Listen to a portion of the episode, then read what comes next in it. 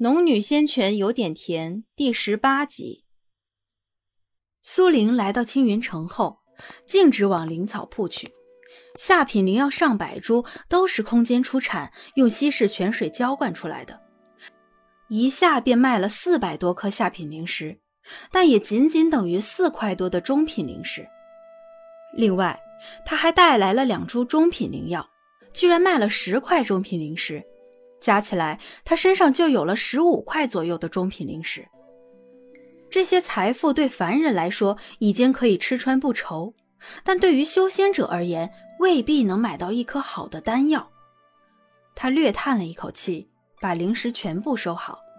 而此时，他感受到了黄兰审视的目光，蓦地抬头，就对上黄兰微笑的眼睛。啊，赵小姐。这次的中品灵草很不错呀，我们店里最近很缺品相好的中品灵草，你若还有的话，能不能近两日送过来？跟黄兰交易，苏玲觉得很舒服，对方很直接，也绝不刻意压价，示意他也没有抬价，两人一来一往，倒真有了几分默契。只是不知为何，黄兰时而一个目光，让他觉得自己的秘密似乎被看穿了一样。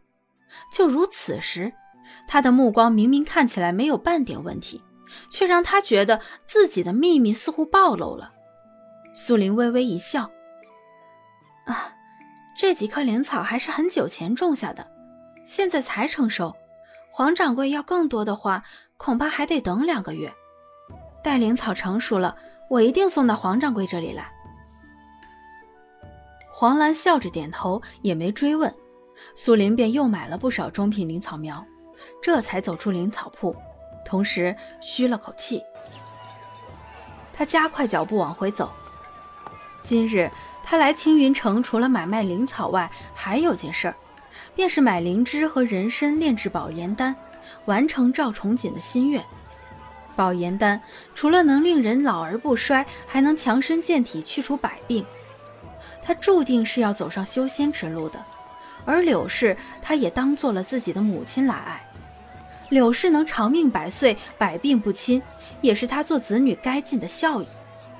想起上次他救过的那位在药店里做伙计的林海，便拔脚往他所在的百草堂走去。喧嚣的集市上，人来人往。凡人的笑容、怒容总是很容易展现。修仙者迈过了结丹期，便能延伸一百年寿命。那么长的日子，身边没有亲人朋友，不知道自己那时候还能否笑得出来。叹了口气，转身走进百草堂，却发现伙计换了一个人。伙计见到苏玲，便起身笑着招呼：“这位姑娘，您想买点什么？”苏玲微微一笑。请问林海在吗？林海，伙计皱了皱眉，似在回想，半晌才哦了一声：“哦，你说的是这里上个伙计吧？他走了，走了。”苏玲微讶：“啊，姑娘找他有什么事吗？他家就在青云城外。”伙计记得掌柜好像说过，于是顺口对苏玲提起。苏玲摇头，本来也只是顺道来看看对方，然后买点灵芝人参。见苏玲摇头，却没有离开，伙计又笑着道：“哎，姑娘还有什么事吗？”苏玲把背篓放到地上：“这里有好一点的野灵芝、野山参吗？”伙计一听对方要买的都是名贵药材，连忙点头：“有的，有的。”整个青云城就属我们百芝堂的灵芝山参最好了。苏玲微笑点头。上次他在青云城逛了几家药店，都没有品相好的山参灵芝，本只是想着来此试试，顺便照顾下林海的生意。那你拿给我看看吧。伙计连连点头，笑嘻嘻的转身进了里间，不多时便捧着两个玉盒走了出来。看伙计小心翼翼的模样，便知道十分珍贵。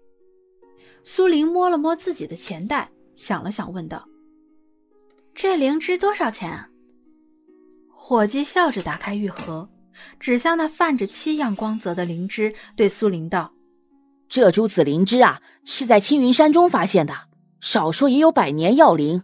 上百年的灵芝，如今可不多了。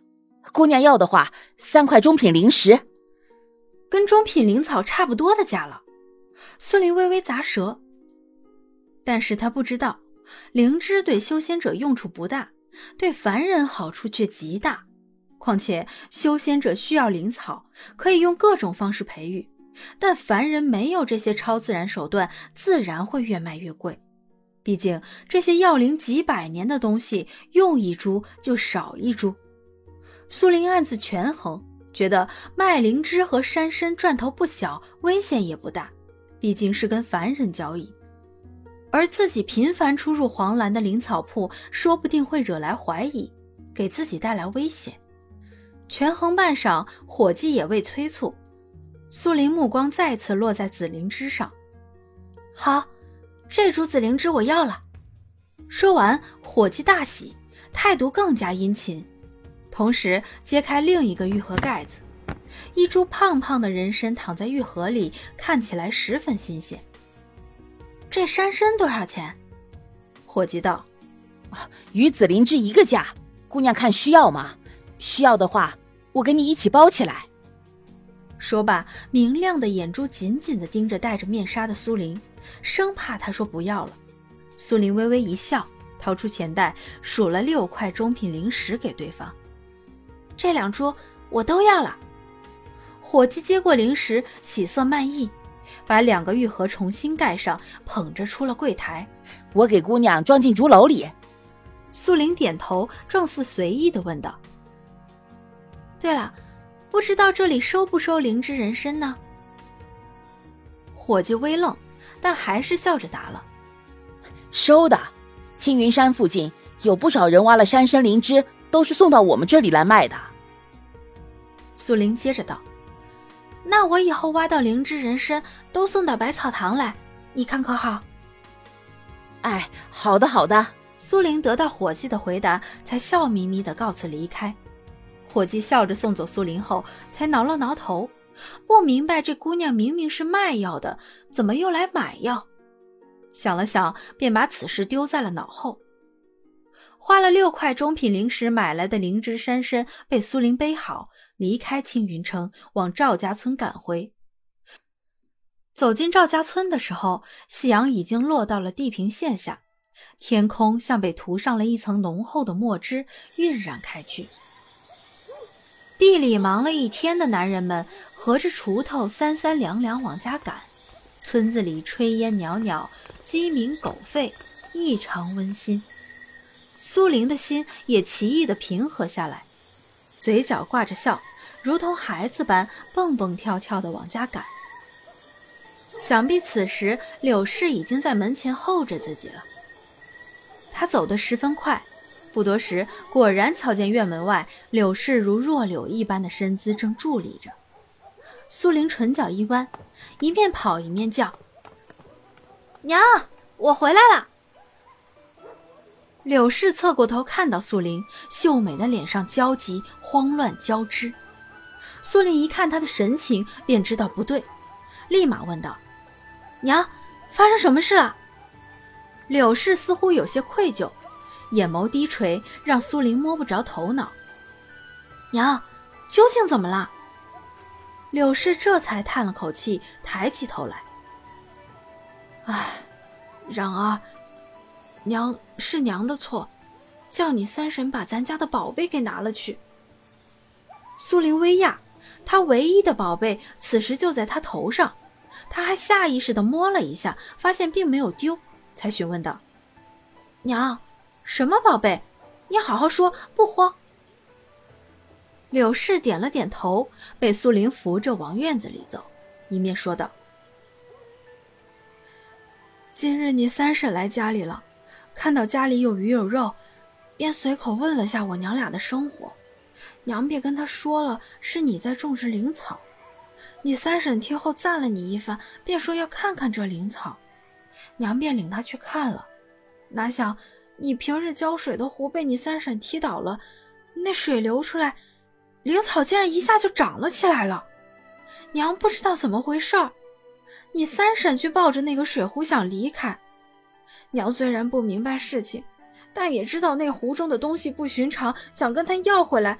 哪知你三婶死活不依，说你私藏了好东西，就就推推嚷嚷着娘怕别人瞧见，结果反倒让你三婶抢走了。娘没了主意，就想等你回来问问看。柳氏显然有些慌张，但好歹还是说明白了。苏林得知了来龙去脉，并没有表露出太过生气，只是安慰柳氏道。娘，没事的，他抢去也就抢去了，心中却十分生气。虽然上次赵重天给他的关怀让他对赵家的印象稍好转了一些，但眼下看来，他幸好没有同意赵重天回赵家，否则摊上这样的极品亲戚随意在他们家抢东西，那未来的日子岂不是整日鸡飞狗跳？柳氏的话中倒没有刻意去贬低张氏。但苏玲心中也已经把张氏的形象大致描摹了出来。这样的人，她也懒得去计较，只希望他知道好歹，没有下次。